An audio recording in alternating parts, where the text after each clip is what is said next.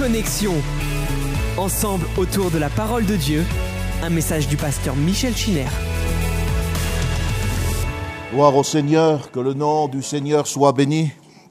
J'aimerais ce matin revenir, pour ne plus avoir peut-être à le faire, sur euh, le ministère angélique. Nous avons vu que tout un monde s'était découvert à nous à partir euh, du livre de la Genèse. Lorsque nous regardons les choses euh, très simplement, nous voyons que les anges sont présents à l'œuvre de la création, non pas qu'ils participent, car les anges n'ont pas créé quoi que ce soit, étant eux-mêmes des créatures, mais le livre de Job nous dit que, eh bien, ils se sont réjouis, ils éclataient en chants d'allégresse, et ils poussaient des cris de réjouissance. Dans le livre de Job au chapitre 38.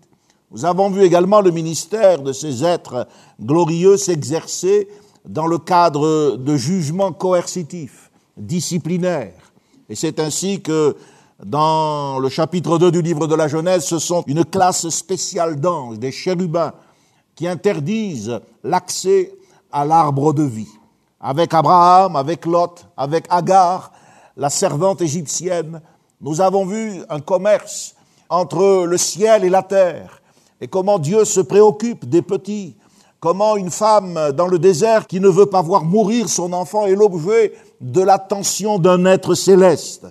Et nous avons vu comment les, jugements sont aussi terrifiants lorsque le ciel se courrouce et Sodome et Gomorre est là comme une marque indélébile pour rappeler comment le jugement de Dieu est une terrible réalité. Jacob, lui aussi, a fait une expérience particulière avec les anges.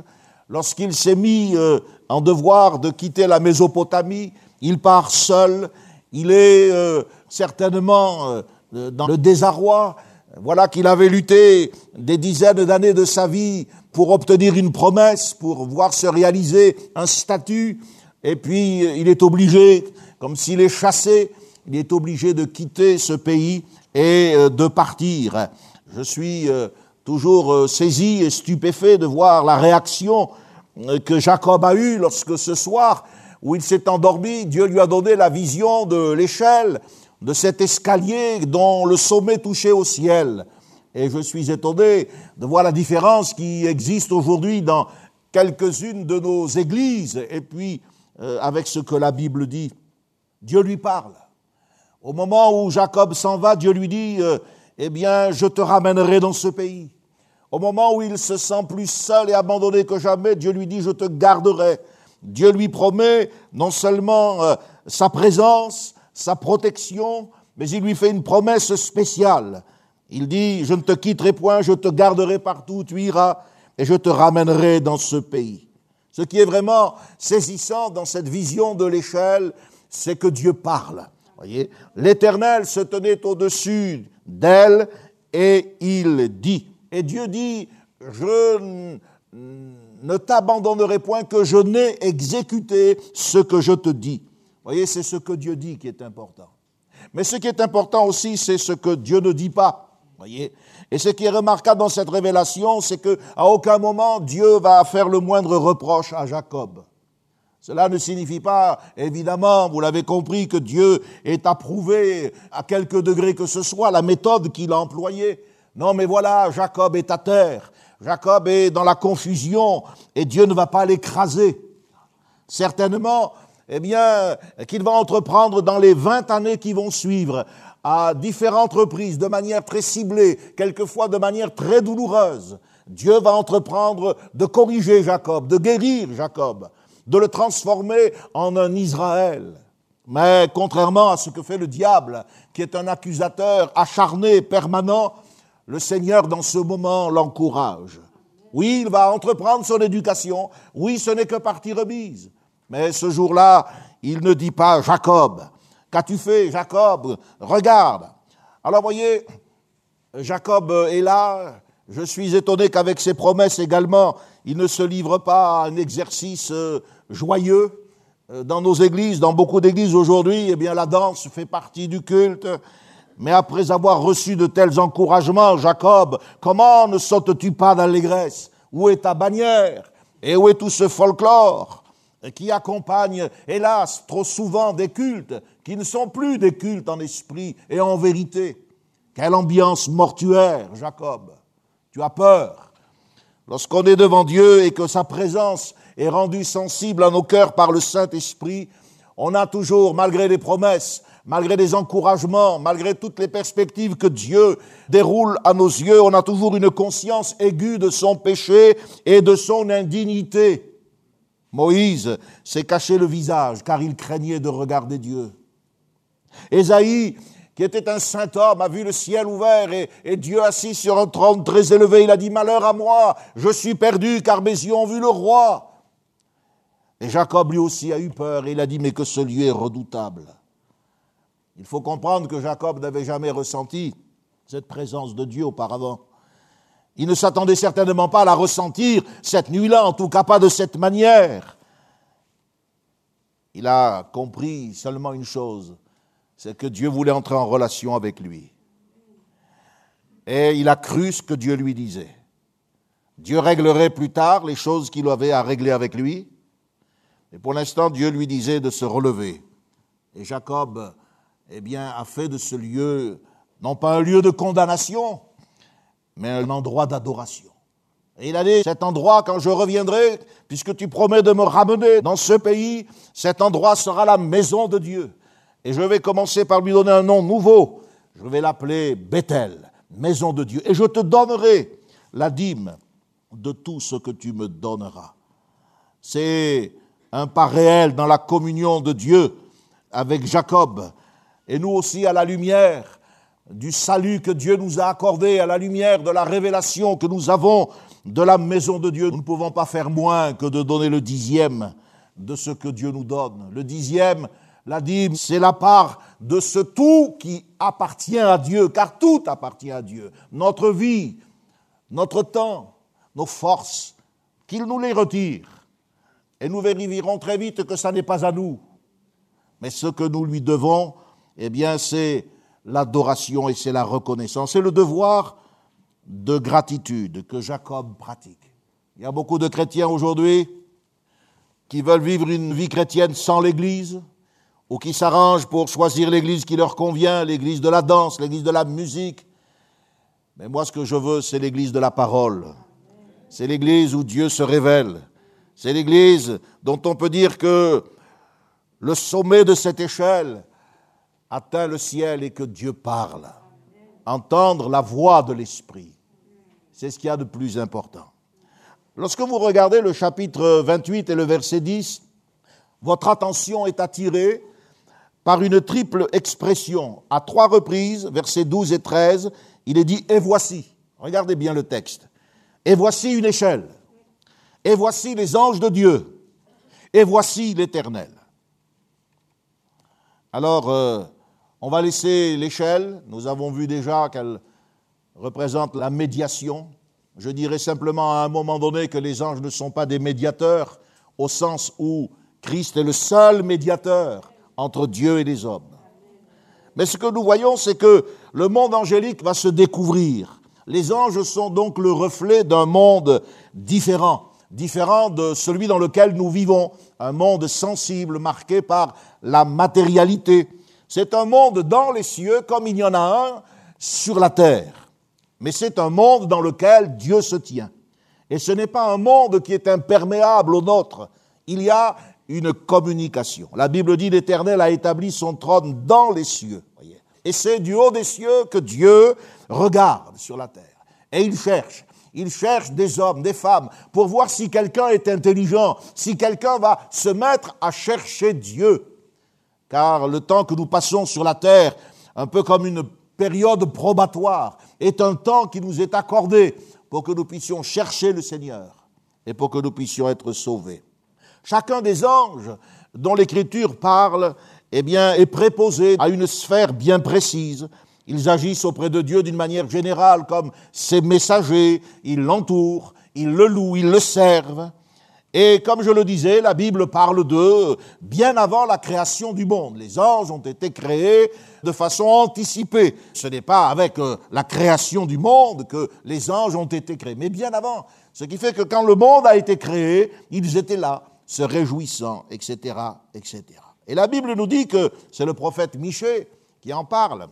Il dit, j'ai vu l'Éternel assis sur son trône et toute l'armée des cieux se tenant auprès de lui, à sa droite et à sa gauche. Et si vous aimez la parole de Dieu, je vous donne quelques références. Premier livre des rois au chapitre 22, mais Zacharie chapitre 3 verset 1 et Job chapitre 1er verset 6. Là, vous avez des scènes du monde spirituel où il y a à la droite de Dieu les anges élus et à la gauche eh bien, il y a même Satan qui se tient, car la Bible nous dit qu'il était au milieu d'eux. La préposition hébraïque betok ne signifie pas qu'il était géographiquement au milieu d'eux, mais il était de leur milieu. Il était, comment dirais-je, c'est un esprit comme eux. Voilà. Il fait partie de cette catégorie. Et il se tenait là pour accuser. Dans Zacharie, il accuse Josué, qui est couvert de vêtements sales. Le Nouveau Testament nous dit que jour et nuit, il accuse les enfants de Dieu devant le Seigneur et que nous remportons cette victoire par la foi. Les anges, eh bien, sont particulièrement marqués par euh, cette vision du trône. Il est dit dans Néhémie chapitre 9 verset 6, Tu donnes la vie à toutes ces choses et l'armée des cieux se prosterne devant toi. Cette expression, l'armée des cieux, quelquefois désigne dans la Bible les étoiles, les astres, les sphères qui sont dans l'univers, mais l'armée des cieux, ce sont aussi les anges, dans ce qu'ils ont d'organisé, de hiérarchie et euh, d'obéissance, d'efficacité. Lors de l'incarnation de notre Seigneur Jésus-Christ, eh bien, ce sont les anges qui ont assisté le Fils de Dieu dans les moments difficiles de sa mission. Ils l'ont fortifié après sa victoire dans le désert. Il nous est dit, voici des anges vinrent auprès de lui et le servaient. Lorsqu'il était en agonie à Gethsemane, un ange lui est apparu du ciel pour le fortifier. La Bible nous dit que c'était un temps particulier pour lui. L'Épître aux Hébreux nous révèle le mystère de son angoisse. Il poussait de grands cris, il priait avec des larmes et avec des supplications. Jésus était à la torture, il était brassé par le péché de l'humanité et l'ange lui est apparu pour le fortifier. On cite souvent ce texte du livre des psaumes, psaume 34, L'ange de l'Éternel campe autour de ceux qui le craignent et il les arrache au danger. Comme si c'était une expérience de protection banale comme il peut y en avoir de multiples dans le monde. Mais cette promesse est beaucoup plus vaste, elle est beaucoup plus grande qu'une simple attention divine. Cette promesse, elle s'est accomplie dans notre salut. Écoutez, d'abord c'est l'ange de l'Éternel. Et vous savez que l'ange de l'Éternel, ce n'est pas un ange comme les multitudes d'anges, nous l'avons vu. L'ange de l'Éternel, c'est le Seigneur. C'est Jésus-Christ avant son incarnation. C'est la parole de Dieu qui était au commencement avec Dieu et auprès de Dieu. C'est la sagesse, selon ce que dit le livre des Proverbes au chapitre 8, cette sagesse qui était incréée de toute éternité. Elle se manifeste aux hommes sous cette apparence, l'ange de l'Éternel un ange particulier, puisque le nom de Dieu est en lui, puisque le voir, c'est voir la face de Dieu, puisque contrairement à tous les autres anges, il peut pardonner les péchés. Si on lui résiste, eh bien, il peut nous condamner. Cet ange qui parle à la première personne comme s'il était Dieu, c'est réellement lui, l'ange de l'Éternel. Eh bien, il est dit l'ange de l'Éternel, pas un ange, pas un séraphin, pas un chérubin, l'ange de l'Éternel campe autour de ceux qui le craignent et il les arrache au danger. Écoutez ce que dit Paul aux Galates, chapitre 1er. Il dit que la paix vous soit donnée de la part de notre Seigneur Jésus-Christ, qui s'est donné lui-même pour nos péchés afin de nous arracher. On retrouve le même verbe. Il les arrache au danger afin de nous arracher au présent siècle mauvais. Le plus grand danger que vous courez, eh bien, ce n'est pas le danger d'une agression, ce n'est pas le danger de la maladie, ce n'est pas le danger d'une persécution, c'est le danger, eh bien, que le présent siècle mauvais fait courir à tous les enfants de Dieu lorsqu'il nous amène à nous conformer à son train de vie et à sa façon d'être. Au chapitre 32 du livre de la Genèse, Jacob va avoir une expérience particulière avec les anges. La Bible dit qu'il poursuivait son chemin et des anges de Dieu le rencontrèrent. Et en les voyant, Jacob a dit, c'est le camp de Dieu. Comme c'était rassurant, 20 années s'étaient écoulées entre la vision de l'échelle et puis cette vision-là du chapitre 32. Son frère Ésaü arrivait avec 400 hommes, certainement pour lui expliquer la, la leçon. Et voilà que le camp de Dieu se révèle à lui. Il a vu l'armée du Seigneur. Ça a dû le fortifier. Comme si le Seigneur lui disait, tu vois, ceux qui sont avec toi sont en plus grand nombre que ceux qui viennent contre toi.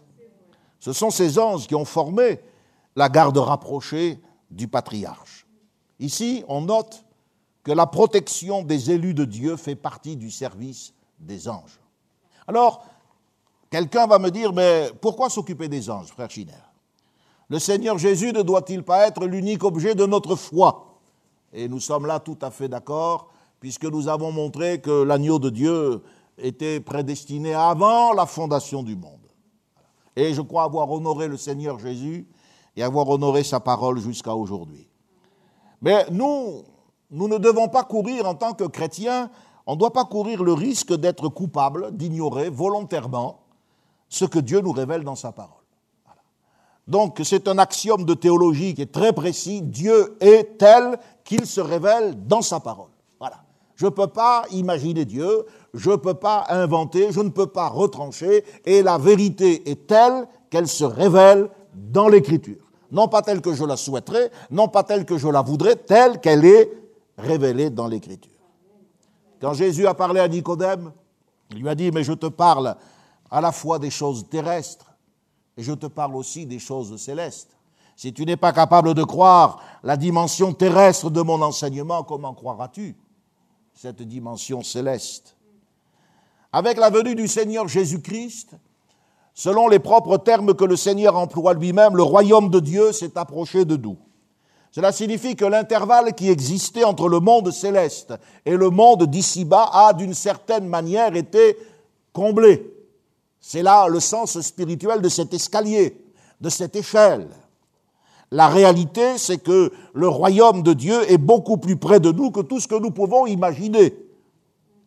Dans l'épître aux Hébreux, par exemple, les chrétiens sont définis non pas comme ayant des cartes de membres, mais les chrétiens sont définis comme ayant été une foi éclairée. Ensuite, ayant goûté le don céleste. Ensuite, il nous est dit, ayant eu part au Saint-Esprit. Goûter la bonne parole de Dieu, et tenez-vous bien, et les puissances du siècle à venir. C'est-à-dire les réalités glorieuses du siècle à venir ce siècle à venir dans lequel nous entrerons, car l'Écriture nous dit que les enfants de Dieu qui persévéreront, eh bien, ils seront semblables aux anges. Les Sadducéens, qui n'étaient que de simples religieux, comme il y en a tant aujourd'hui, ne croyaient ni à la résurrection, ni aux anges, ni aux esprits. Le livre des Actes des Apôtres, chapitre 23, verset 8, nous dit, Il n'y a point de résurrection et il n'existe ni ange, ni esprit. C'est ce que croyaient les Sadducéens. C'est Paul qui le rapporte. Mais nous, chrétiens, nous croyons à la résurrection. Nous croyons aux anges. Et nous croyons aux esprits. Mais nous y croyons conformément à ce que la Bible enseigne. Donc ça, c'est très important. Comment interviennent-ils? Généralement, dans l'Écriture, euh, les anges donc sont essentiellement des messagers. Le mot hébreu malak signifie envoyer, messager. Eh bien, ce sont des annonciations. Ils annoncent la postérité aux patriarches ou aux matriarches qui sont stériles. L'ange Gabriel, qui est un ange particulier, un ange puissant, a annoncé la naissance de Jean-Baptiste. Six mois après, il est venu auprès de Marie pour lui annoncer la conception du Seigneur. Et puis, lorsque l'enfant est né, eh bien, euh, un ange a annoncé sa naissance au berger. Puis ensuite, euh, deux anges ont annoncé sa résurrection aux femmes. Et des anges sont venus du ciel pour dire aux disciples qui regardaient figés qu'il allait revenir sa seconde venue. Donc on voit que les anges, ça ne fait pas partie d'une espèce de, comment dirais-je, d'imaginaire religieux, poétique, mystique. Non, ce sont des réalités puisque Jésus est la vérité.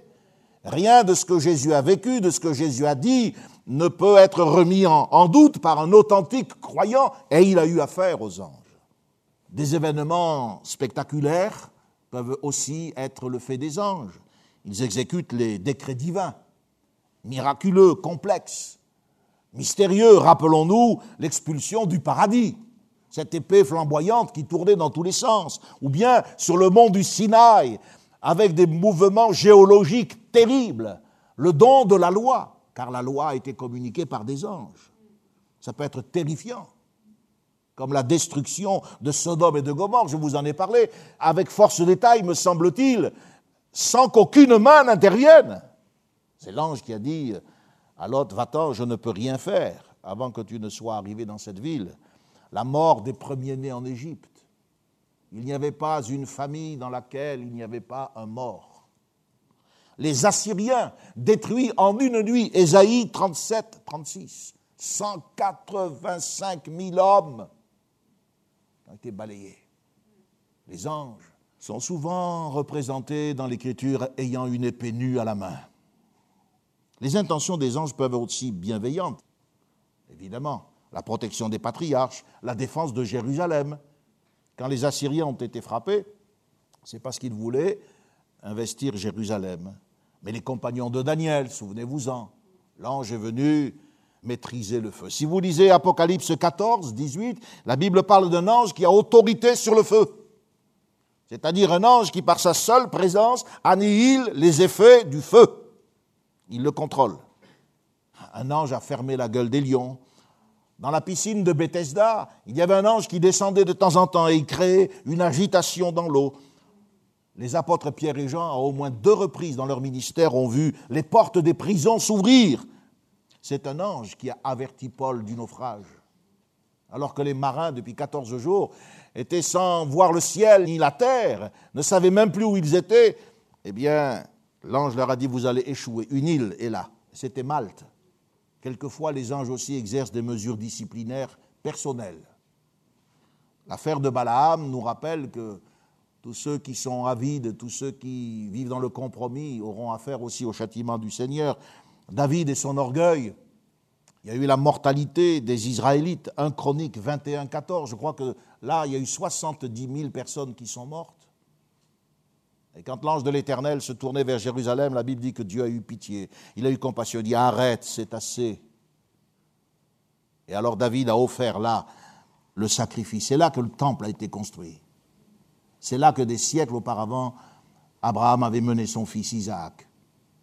Et c'est là que, dans la foi, il avait dit Yahvé, j'irai, Dieu pourvoira. Dieu a pourvu. Vous allez me dire, mais c'est terrible. Vous voyez que l'évangile, c'est pas terrible? Qu'est-ce que dit l'évangile? Le salaire du péché, c'est Répétez bien La mort. Et qui c'est qui doit mourir? C'est chacun de nous, hein Car nous étions tous des enfants de colère, des fils de la rébellion. Mais l'évangile nous place devant des réalités terribles. Ce monde est régi par des règles spirituelles, on va le voir, comme il y en a ici-bas, et lorsque vous les transgressez, vous vous mettez en danger. Alors on se rend compte que Dieu se sert des anges autant pour sauver l'homme, l'homme qui lui est agréable, que pour le punir, pour le retrancher. Et ce qu'il faut comprendre d'une manière globale, au sujet de ces différentes interventions que je vous ai résumées là en quelques mots, c'est que qu'elles soient passées ou qu'elles soient encore à venir, car on va voir que l'avenir doit nous réserver bien des surprises entre guillemets. Toutes ces interventions traduisent la progression immuable du gouvernement de Dieu jusqu'à la consommation des temps. Depuis l'Éden, depuis que la promesse a été faite, depuis que Dieu a sélectionné un peuple en, laissant les nations suivre leur voie, depuis qu'il a éduqué Abraham, Isaac, Jacob, à partir duquel Israël a été choisi comme un peuple à part, duquel le Messie fils de David, est né, afin de mourir sur le bois de la croix au temps marqué pour nos péchés. Le royaume de Dieu, la progression immuable du gouvernement divin s'est mis en place, par des faits quelquefois anodins concernant les hommes comme Abraham, Isaac et Jacob, par des événements terribles comme quand Jérusalem a été secourue. Pourquoi David a-t-il été châtié comme il a été châtié? Parce qu'il était un homme selon le cœur de Dieu et son fils, le divin fils de David, non pas Salomon, non pas Absalom, mais le Messie, devait venir de lui. On a vu que les anges sont innombrables. D'ailleurs, c'est Job qui dit Ces armées ne sont-elles pas innombrables Job 25, 3. Mille milliers d'anges le servaient, dix mille millions se tenaient en sa présence. Et là, on revient un petit peu à la Genèse, lorsque nous avons parlé de la création du monde, de ces distances euh, inimaginables dans l'univers, quand vous pensez qu'il vous faut des milliers d'années pour atteindre tel astre et que la vitesse à laquelle elle se déplace va le faire en quelques secondes, en quelques minutes, en quelques jours. Vous dites que Dieu est grand que Dieu est puissant. Aujourd'hui, avec les moyens que nous avons, on découvre que l'univers est, en expansion, on arrive à comprendre quelques-uns des mystères seulement, des débuts. Mais ce Dieu, vous savez, il a une, cour incroyable. Et cette cour, elle est composée des anges. Par exemple, quand Jésus euh, a repris l'apôtre Pierre qui voulait combattre avec un couteau, une épée, il dit, tu ne crois pas que je pourrais invoquer mon Père qui pourrait me donner à l'instant, là, tout de suite? Ils sont prêts. Plus de douze légions d'anges. Le chiffre des légions a énormément varié, vous savez, depuis, la fondation de Rome, etc. Mais à l'époque du Seigneur Jésus, c'est-à-dire à, l'époque de Tibère César, car Jésus est, est venu à l'époque de Tibère César, une légion comprenait à peu près 7000 hommes. Faites le calcul, les matheux. Cela représente plus de 80 000 anges disponibles immédiatement, là, tac. C'était un, détachement. Mais Jésus a dit, si mon royaume était de ce monde, mes serviteurs auraient combattu pour moi. Ces serviteurs, ce n'étaient pas les apôtres. Ils ont tous renié, l'autre il se tremblait devant une femme, les autres l'ont abandonné. Non, ce sont les anges. Ce sont les anges. Ils sont innombrables. Alors, je le disais, c'est important, même si ce monde est différent du monde dans lequel nous vivons, il est régi par des règles spirituelles. Et je crois qu'on doit songer à ce monde, parce que d'abord, on est appelé à y entrer, mais on doit surtout apprendre à en tirer des leçons. Alors, ici, il y a une remarque fondamentale qui s'impose. Je vous demande de bien la noter, c'est que nous devons affirmer de manière très, très, très claire que si les anges ont affaire à nous, ce n'est pas à nous, les hommes, les chrétiens, à avoir affaire à eux. Est-ce que vous me comprenez? C'est-à-dire que les anges peuvent monter et descendre, ils peuvent en effet entrer en contact avec le monde matériel des vivants que nous sommes, mais ce n'est pas à nous à entrer en contact avec eux. Nous devons avoir affaire, dit la Bible, avec le Père et avec son Fils Jésus-Christ. Voilà la foi chrétienne, équilibrée. Il est dit dans 1 Jean 1,4, notre communion est avec le Père et avec son Fils Jésus-Christ. L'apôtre Jean a pu dire, le témoignage de Dieu consiste en ce qu'il a rendu témoignage à son Fils. Et il a ajouté, nous savons que le Fils de Dieu est venu, qu'il nous a donné l'intelligence pour connaître le véritable, et que nous sommes dans le véritable en son Fils Jésus-Christ. C'est lui, Jésus-Christ, qui est le Dieu véritable et la vie éternelle. Donc ici, ce n'est pas parce que je vous parle des anges, notre communion et notre foi n'a rien à voir avec la prétendue connaissance ésotérique, mystique, occulte, kabbalistique pour les juifs, dans l'islam, que les hindous ont développé autour des anges. Non, non, non. Notre foi repose sur ce que Dieu dit. Et toutes ces déformations, comme je vous l'ai dit, l'erreur est souvent, eh bien, la fille folle de la vérité. Nous, nous devons rester sur le terrain de la vérité. Ce sont, je vous l'ai dit, des esprits actifs. L'Épître aux Hébreux dit au chapitre 1, 14, voilà pourquoi je vous cite toujours les Écritures, ne sont-ils pas tous des esprits, écoutez bien, au service de Dieu, envoyés pour exercer un ministère en faveur de ceux qui doivent hériter du salut? Donc ce texte est clair. Les anges sont destinés à servir ils exercent un ministère, c'est-à-dire une fonction de service. En aucun cas, les anges sont envoyés pour qu'on les prie, pour qu'on les vénère, pour qu'on les invoque, pour qu'on leur ouvre ici une église, qu'on leur fasse ici, euh, eh un mausolée. Et je dis cela parce que très vite, l'église chrétienne, fondée par les apôtres, s'est détournée à cause du mysticisme qui, qui l'a envahi, et notamment le dualisme grec. Le concile de la Odyssée, en 364, c'est-à-dire au IVe siècle après Jésus-Christ, c'est quand même pas vieux, a lancé l'anathème contre le culte des anges. Donc c'est pour vous dire si rapidement cette Église primitive, qui croyait dans le Saint-Esprit, qui voyait la puissance de Dieu à l'œuvre, qui prêchait l'évangile que nous vous prêchons, a été aveuglée, perturbée au point de se livrer au culte aberrant de l'armée du ciel. Le canon 25, canon 25 du Concile dit ceci, ceux qui rendent un culte aux anges ont laissé notre Seigneur Jésus-Christ pour une idolâtrie. Donc les premiers chefs spirituels de l'Église au IVe siècle s'opposaient à ça. C'était déjà rentré.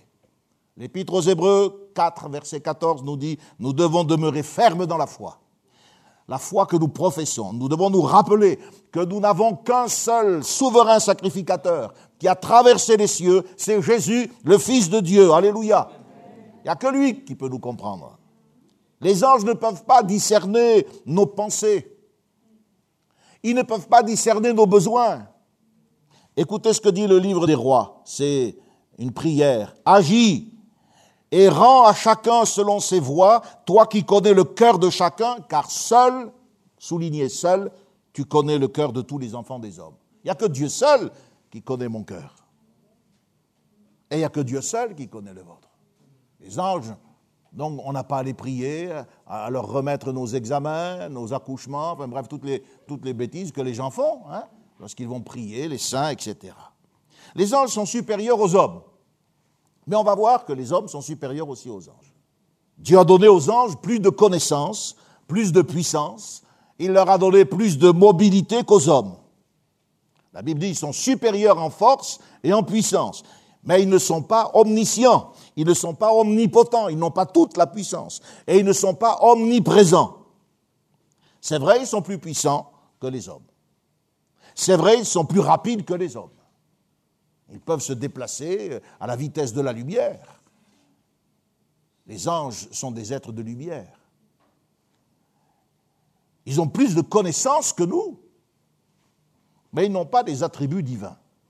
Les attributs divins, c'est justement le fait d'être éternel. Les anges ne sont pas éternels, ils ont été créés. Ils ne sont pas omnipotents, omniscients et omniprésents. Les anges ne peuvent pas être partout. La Bible nous dit que même Satan, il parcourt la terre, il ne peut pas être partout en même temps. Il se déplace. Les anges vont, viennent. Tandis que Dieu, lui, il est omniprésent. Il a tout pouvoir. Alléluia.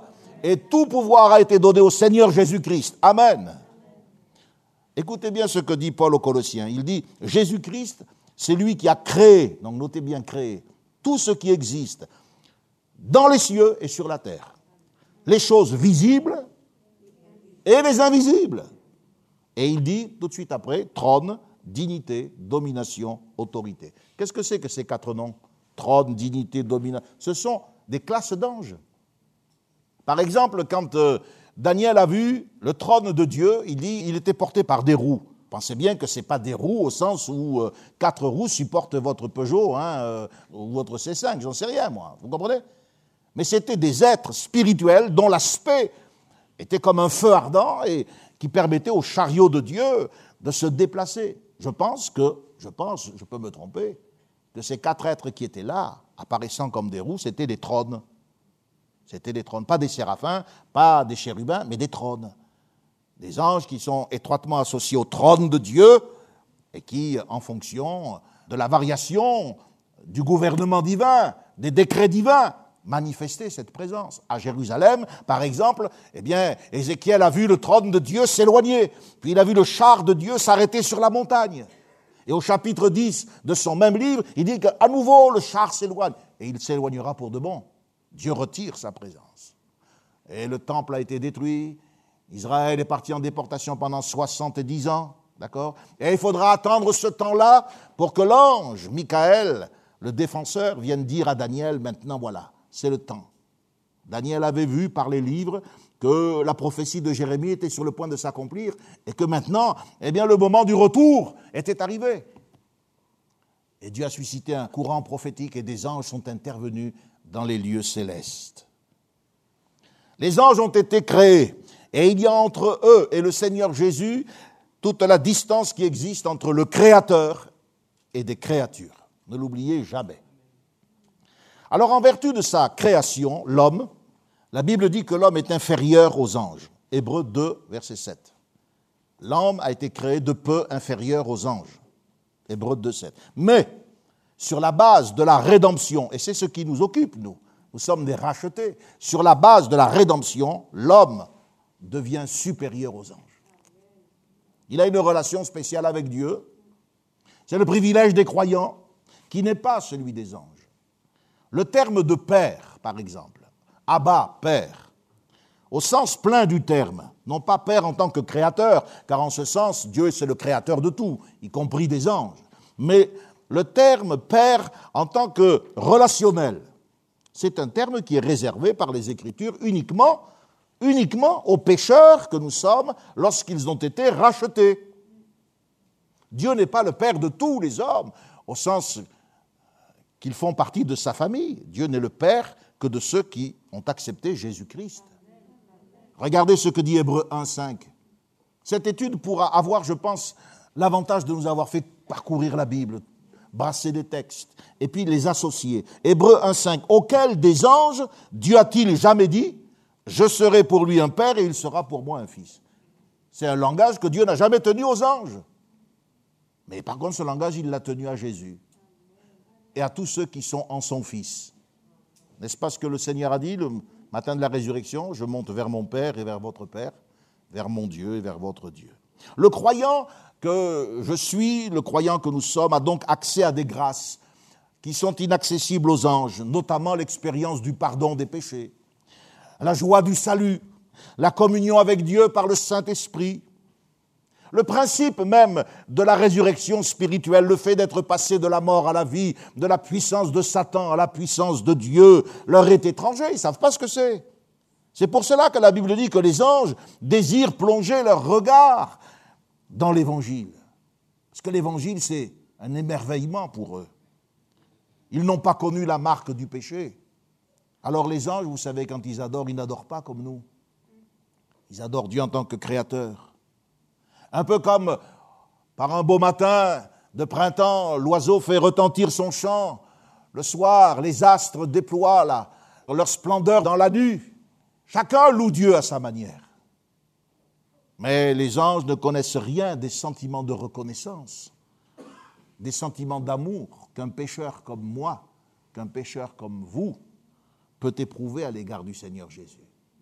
Quand l'oiseau chante, j'avais un oiseau, chaque matin il me réveillait, le jour n'était pas encore là. Et je me dis, tiens, il commence son culte. Il commence son culte.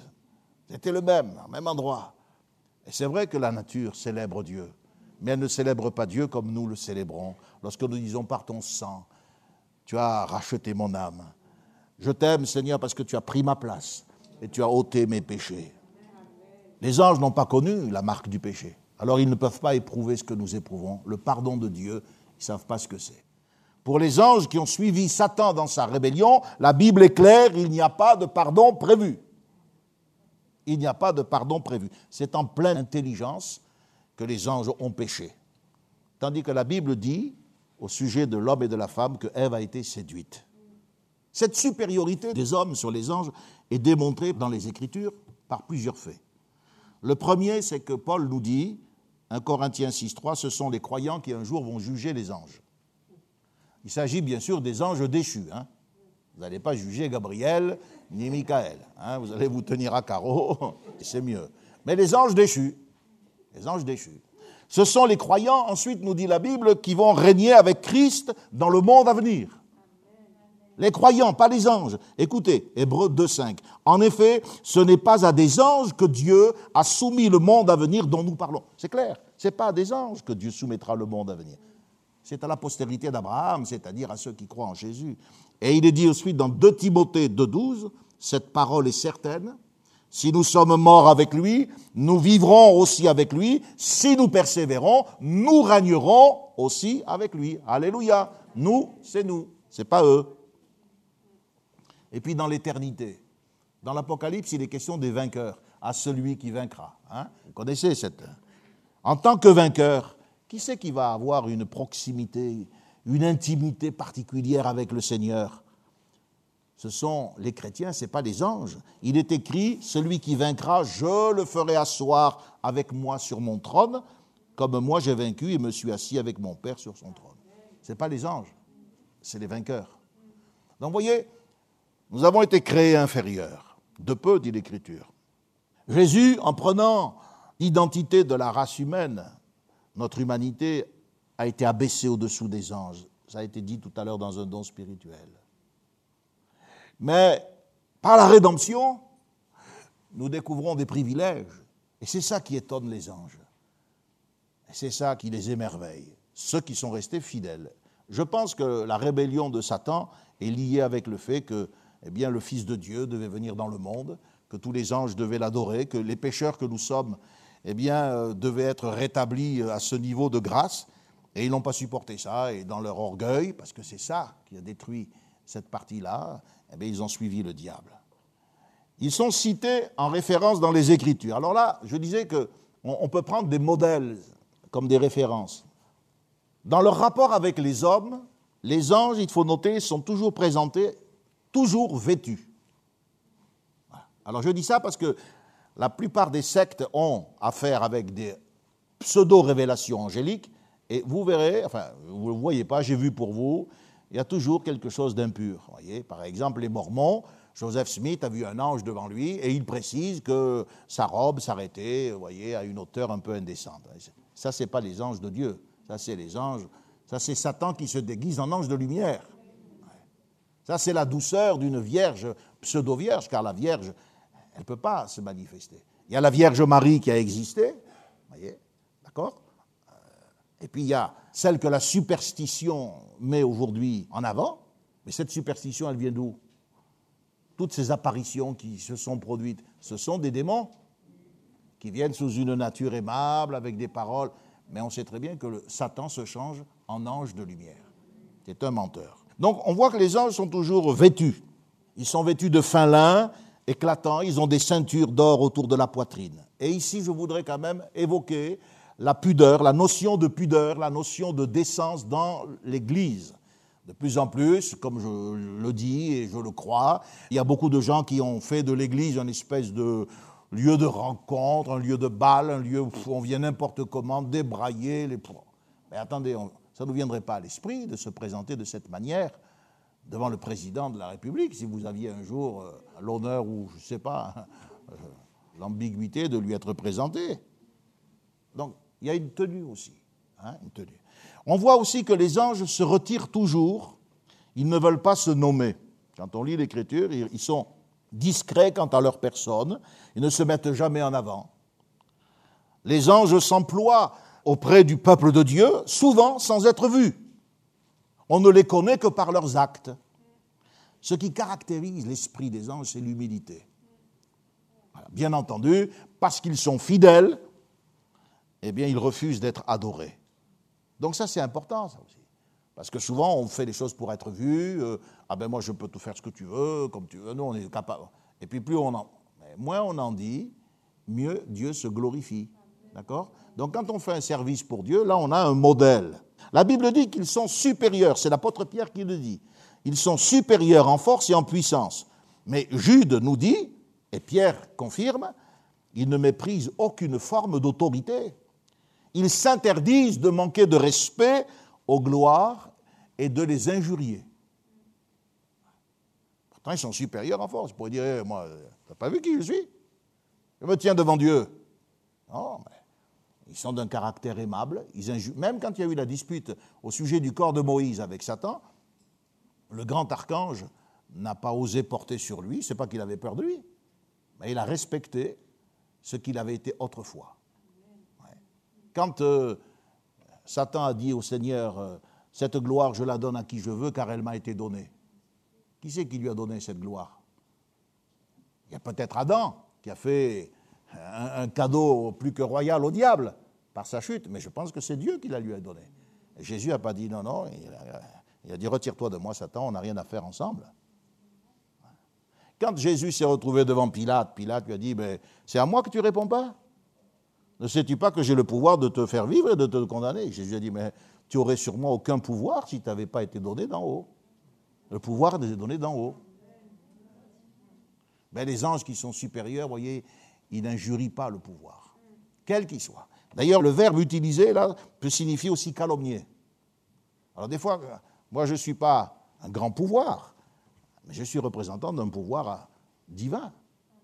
Hein? Quand je vois des fois comment les gens traitent les pasteurs, comment ils critiquent, comment ils salissent, je me dis, mais un jour tu vas devoir t'expliquer avec euh, celui qui, a délégué le pasteur, celui qui a envoyé les, les ministres de l'Évangile.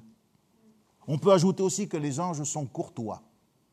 L'ange entra chez Marie et lui dit, je te salue toi qui une grâce a été faite. Alors ça, c'est pour les personnes qui disent jamais bonjour dans l'église. Hein. Il y en a, si vous n'allez pas leur dire bonjour, ça va. Hein, oh, Et puis, regardez dans Daniel, il est dit, l'ange m'adressa la parole. Il y a des gens aussi, vous adressent jamais la parole. Jamais. Mais il faut s'adresser la parole. La communion que nous avons prise tout à l'heure, le pain et le vin, ne signifie-t-il pas que nous sommes membres d'un seul corps, d'un même corps? Oui ou non? Et on n'adresse pas la parole qu'à ses amis, qu'à sa petite copine, qu'à ceux qui partagent la même. On, est tous des frères et sœurs.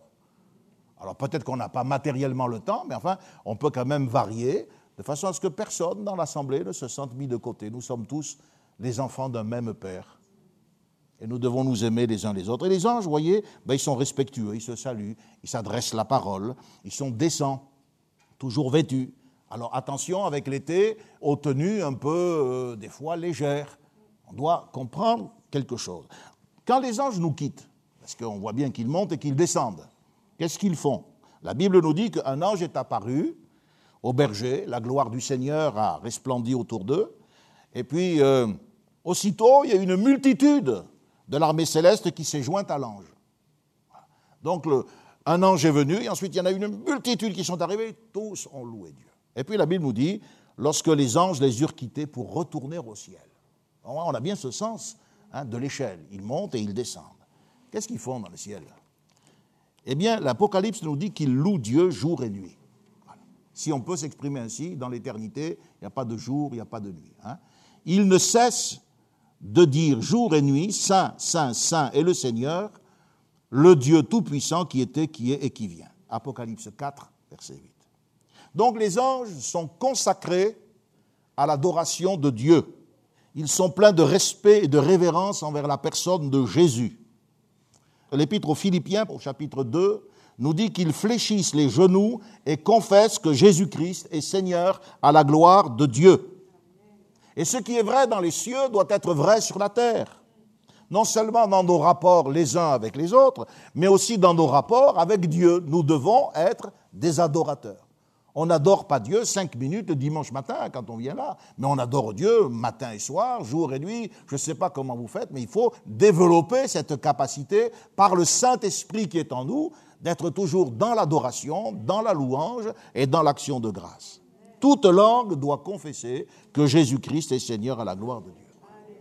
Alors, notre culte doit être de la même manière, il doit être intense. On ne doit pas, Seigneur, je t'adore. Mais quand on adore Dieu, D'abord, c'est une adoration permanente, il y a de la ferveur et il y a du zèle. Dans le livre de Job, il est dit aussi quelque chose d'important, sujet de ces règles spirituelles. Écoutez bien, Job 4. Si Dieu n'a pas confiance en ses serviteurs, s'il trouve de la folie chez ses anges, combien plus chez ceux qui habitent des maisons d'argile qui tirent leur origine de la poussière, qui peuvent être écrasés comme un vermisseau. Vous voyez, ça c'est nous, hein Job 4, 17, 21. Et l'apôtre Pierre nous confirme cela. Il dit Dieu n'a pas épargné les anges qui ont péché, mais il les a précipités dans des abîmes de ténèbres et les réserve pour le jugement. Donc on est bien d'accord, c'est un monde différent du nôtre, c'est un monde invisible pour nous, mais qu'est-ce qu'il y a dans ce monde? Je vois que le péché ne passe pas inaperçu. Et je vois que dans ce monde là-haut, le péché est jugé, et il est jugé sévèrement. L'épreuve des anges a eu lieu. L'Écriture ne nous en dévoile pas la nature, mais elle nous place en face du résultat. Et c'est un résultat complètement différent de ce qui nous concerne, car chez nous, pour nous les humains, c'est la race tout entière qui est tombée. Mais les anges ne sont pas une race, ils ne se propagent pas, Ils ne procréent pas. Chez les anges, l'épreuve a eu des résultats différents. Une partie a volontairement choisi la rébellion, et la Bible nous dit qu'ils n'ont pas gardé leur origine, ils ont abandonné leur propre demeure, ils ne sont pas demeurés dans la vérité. Voilà le péché des anges. Pour eux, en pleine lumière, pas de pardon. Pour nous, parce que nous sommes une race et que nous avons été séduits dans le chef qui était Adam par le biais d'Ève, il y a possibilité de rémission du péché et nous pouvons ainsi passer de la mort à la vie, des ténèbres à la lumière. Les anges, que l'on appelle donc les anges déchus, ont renié le principe même de leur existence, ce qui faisait leur valeur en tant que créature, et ce principe c'était faire la volonté de Dieu. Ils ont voulu faire leur propre volonté, ils ont été destitués. Les anges fidèles, les anges élus, sont les messagers, donc, les agents, les administrateurs de la volonté divine. Et il faut comprendre, c'est que Dieu que personne n'a vu et que personne ne peut voir, Dieu qui s'est manifesté en chair dans la personne de Jésus, c'est l'incarnation. Dieu s'est rendu visible par les anges. Et on ne doit pas oublier que ce monde est en communication rapprochée avec la vie de l'Église, la vie de l'Assemblée, et avec celle des membres de l'Assemblée. Par exemple, l'ange qui fait connaître à Jean la révélation de l'Apocalypse, il se présente à lui comment? Il lui dit, je suis ton compagnon de service. Ça veut dire, je travaille avec toi. Et je suis celui de tes frères, ça c'est vous et moi, qui ont reçu le témoignage de Dieu, compagnon de service. Aux chrétiens, qu'est-ce que l'apôtre Paul écrit aux chrétiens de Corinthe? Il dit, nous avons été en spectacle au monde, aux anges et aux hommes. Ah bon, en spectacle? Les anges me regardent il emploie le mot cirque. Le mot grec signifie le cirque. Les arènes, là où les foules se pressaient pour les combats de gladiateurs et où plus tard, à cause de la cruauté des Césars, les chrétiens fidèles seront mis à mort sous euh, les dents des lions. Et on se rend compte que Paul nous explique que les anges sont des spectateurs intéressés par toutes nos actions, qu'ils interviennent ou qu'ils n'interviennent pas, en fonction des ordres qui leur sont donnés par le Seigneur, car ils n'interviennent pas comme ça. C'est Dieu qui les dirige, c'est pas nous.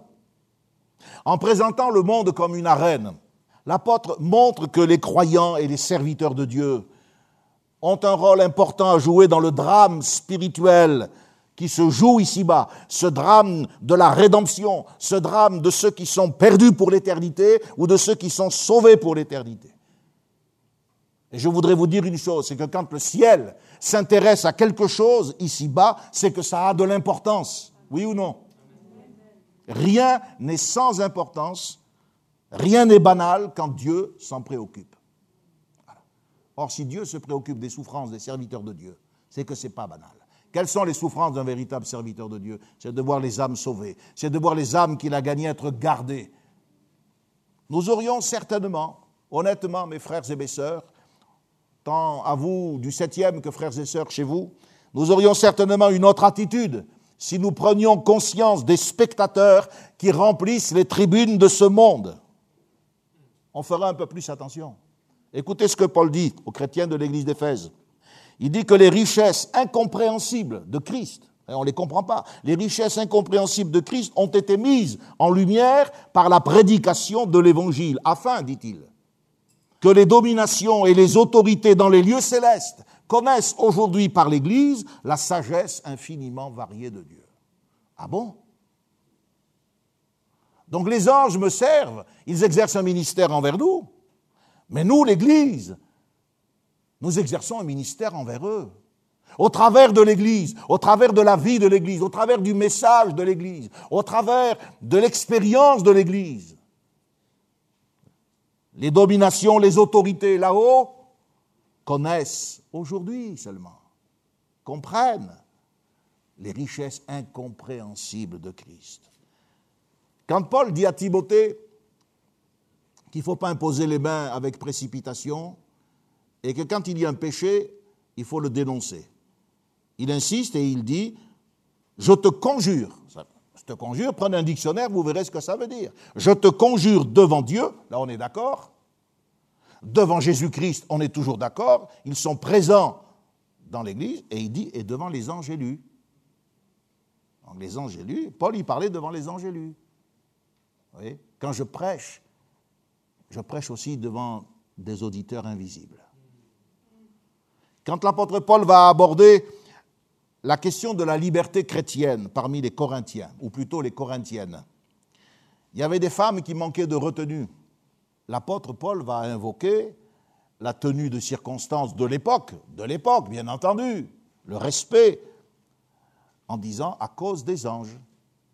cause des anges. La subordination de la femme ne signifie pas son infériorité, je vous l'ai dit dans la création. Pas plus que Christ qui est soumis à Dieu son Père n'est inférieur à Dieu son Père. Mais cela signifie tout simplement que dans les choses spirituelles, il y a un ordre, et selon cet ordre, la femme est placée sous l'autorité de l'homme. Paul dit il faut que la femme ait quand même un signe. Culturellement, c'était à cela qu'on reconnaissait l'autorité de l'homme. Donc, avec la manifestation des anges, voyez, on a une vision idéale des relations entre Dieu, ses créatures. Ce sont des, des esprits actifs, mais ils ne s'activent pas n'importe comment, ils suivent les ordres de Dieu. Il y a des relations spéciales qui les unissent. Ils font preuve de soumission. Tiens, ça, ça m'interpelle. Écoutez ce que dit Pierre. Par sa résurrection, depuis qu'il est allé au ciel, Jésus est à la droite de Dieu et il dit que les anges, les autorités les puissances lui ont été soumis. Les anges font preuve de soumission. Ah bon? Ils font pas ce qu'ils veulent contrairement à certains ou à certaines dans l'Église. Ils accomplissent leur mission, je vois, sans poser de questions, sans hésitation, d'un vol rapide. Les prendre pour modèle, ce serait quand même donner à l'Église un niveau spirituel élevé. Il suffit que quelquefois on confie une responsabilité à quelqu'un pour qu'il s'envole, mais pas comme un ange, vous voyez ce que je veux dire? Jésus nous a enseigné à prier. Les catholiques récitent cette prière.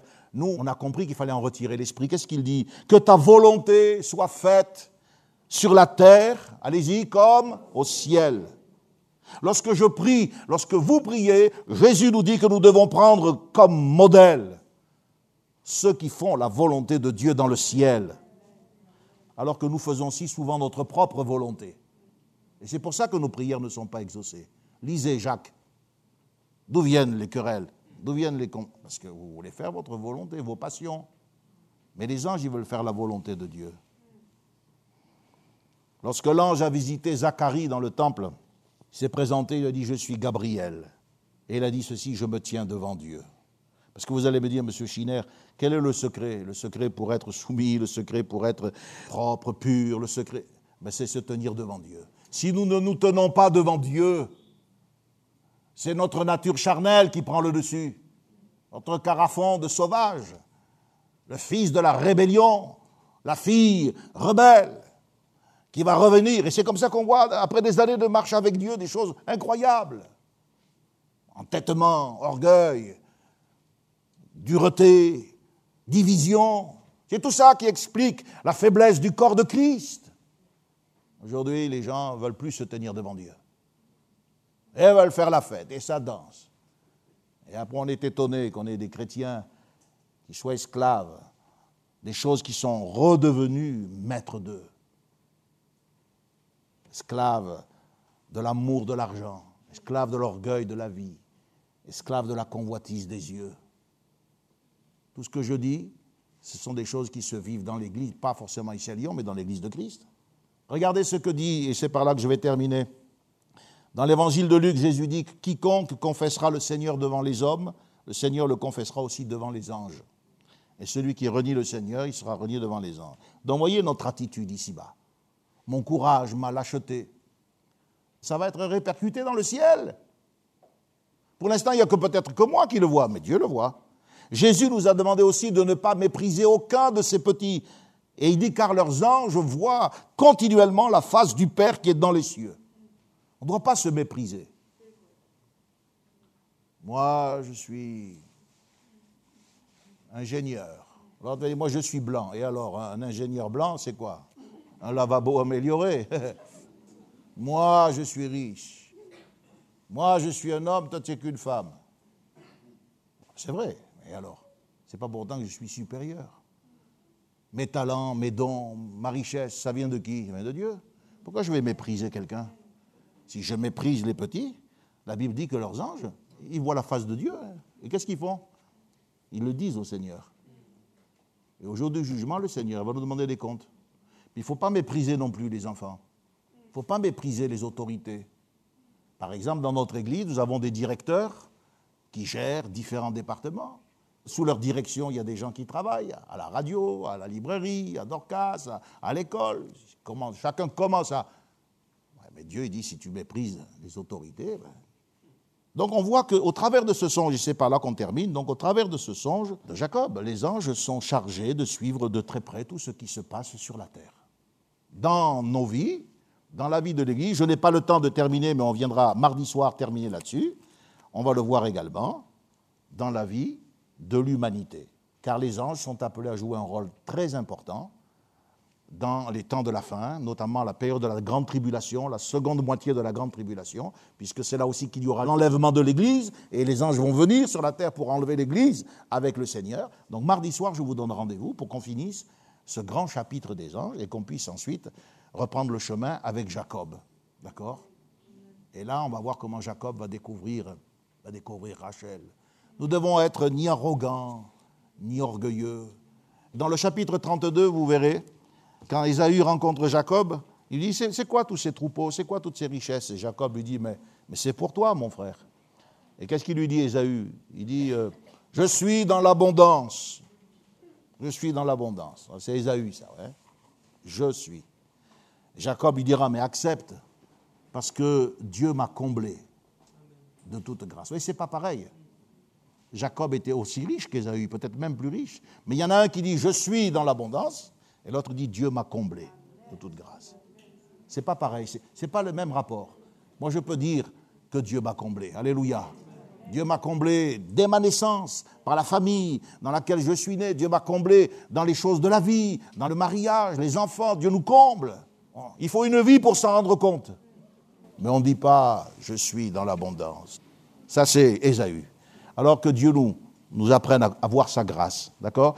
J'espère que je ne vous ai pas trop fatigué. Alors on va prier le Seigneur et on va demander à Dieu sa grâce et sa bénédiction. C'est notre frère qui terminera par les annonces. Seigneur Jésus, nous te remercions pour ta parole qui est équilibrée, ta parole qui est sage et qui a autorité sur notre vie. Et nous voulons dépendre de ta parole et nous te prions de nous aider à garder notre cœur plus que toute autre chose, parce que c'est de lui que viennent les sources de la vie. Merci pour le plus beau de tous les fils de l'homme, supérieur à tous, qu'est le Seigneur Jésus, qui a donné sa vie pour nous, qui nous a rachetés. Merci pour le monde dans lequel nous entrerons un jour, si nous persévérons jusqu'à la fin.